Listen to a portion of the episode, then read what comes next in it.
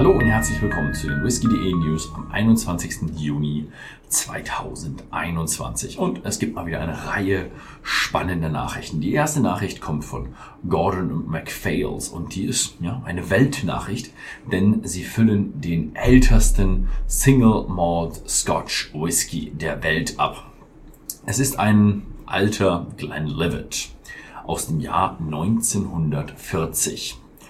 Ähm, ja, er wird in der Generations-Reihe abgefüllt werden und mit 44,9% Volumen auf 250 Flaschen limitiert sein.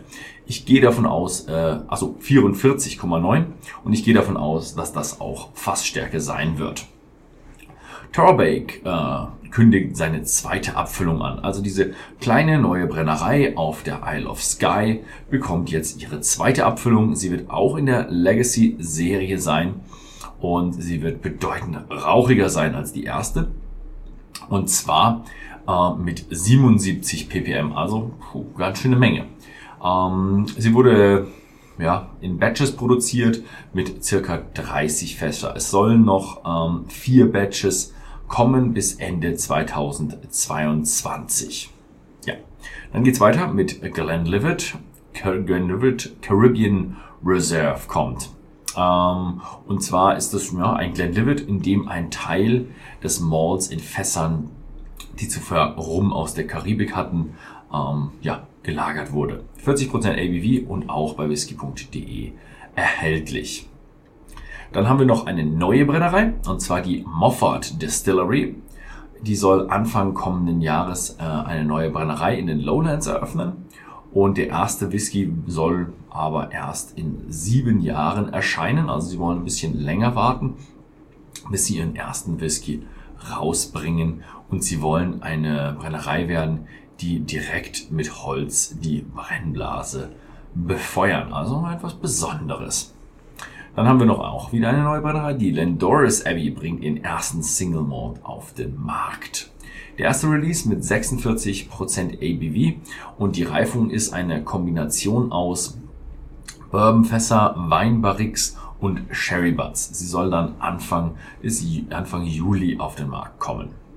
Dann haben wir noch eine neue Brennerei. Die Art Goburn Brennerei sichert sich 8,4 Millionen Pfund für ihre neue Brennerei. Äh, der schottische Produzent Art Govan hat ja, Investitionen in der Höhe von 8,4 Millionen Pfund ja, erschaffen oder eingesammelt, erhalten, um eine neue Brennerei zu bauen. Es wird äh, zwei Phasen sein. Am Anfang wird äh, werden es nur zwei Brennblasen und sechs Washbacks geben. Später will man die Kapazität dann noch verdoppeln und dafür wird man sicher das gleiche Equipment nochmal kaufen.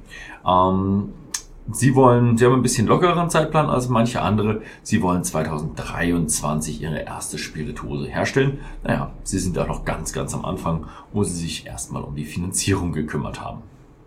Und dann haben wir eine Nachricht von McAllen. Und zwar der McAllen Concept Number 3 kommt. Wir wissen leider noch nicht so viel. Die sind auch eher so ein, ja, eine Brennerei, die sich so ein bisschen immer in Mysterien wandelt relativ wenig sagt. Wir wissen eigentlich nur, der äh, ist, der Whisky ist coming soon, also wird bald rauskommen und wir werden mehr berichten, sobald wir mehr wissen.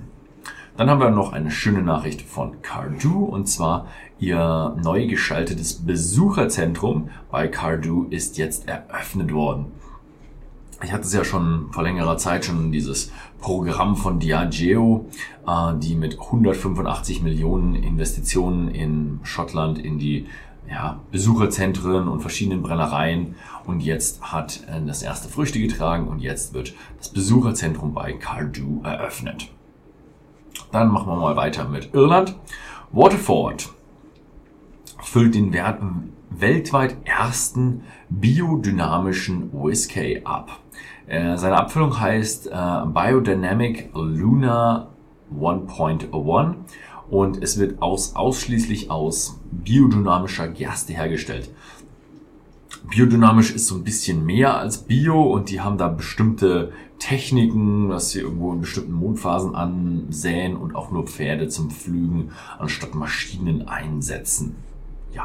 Schauen mal, ob das im Whisky-Geschmack auch mit enthalten ist. Dann haben wir noch eine Nachricht von Borko.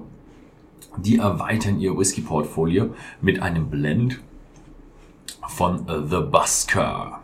The Busker ist ein Blend, der aus äh, der Royal Oak Distillery, also unter anderem aus der Royal Oak Distillery stammt. Und es ist ein Triple Cask Smooth 40%. Also es ist ein Single Grain, sehr hohen Anteil an Single Malt und Single Pot Still Whisky. Und ich sage unter anderem aus Royal Oak Distillery, er könnte aus anderen Destillerien kommen, aber nach den irischen Gesetzen könnte er auch nur aus dieser Brennerei stammen. Gereift ist er in Bourbon, Masala und Sherryfässern, demnächst auch bei whisky.de erhältlich. Dann haben wir noch eine Nachricht aus USA. Heaven Hill eröffnet ihre Bourbon Experience.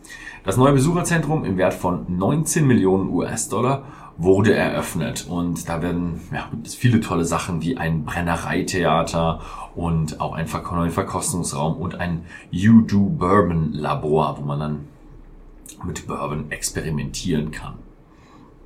Dann gibt es noch eine Nachricht aus dem internationalen äh, Bereich und zwar ein Bourbon aus Texas und das wird ergänzt durch ein Habanero Destillat und das heißt dann Horse with No Name. Der Bourbon wird aus Mais, Winterweizen, äh, Distillers, Malts, äh, Malt und Hefe aus ökologischen angebauter Pekanuss destilliert. Also sehr, sehr exklusiv, sehr ja, anders und er reifte für mindestens drei Jahre in ausgebrannten Eichenfässern 45% und ab Juli auch bei whisky.de erhältlich. Ja, das war's diese Woche. Vielen Dank fürs Zusehen und bis zum nächsten Mal.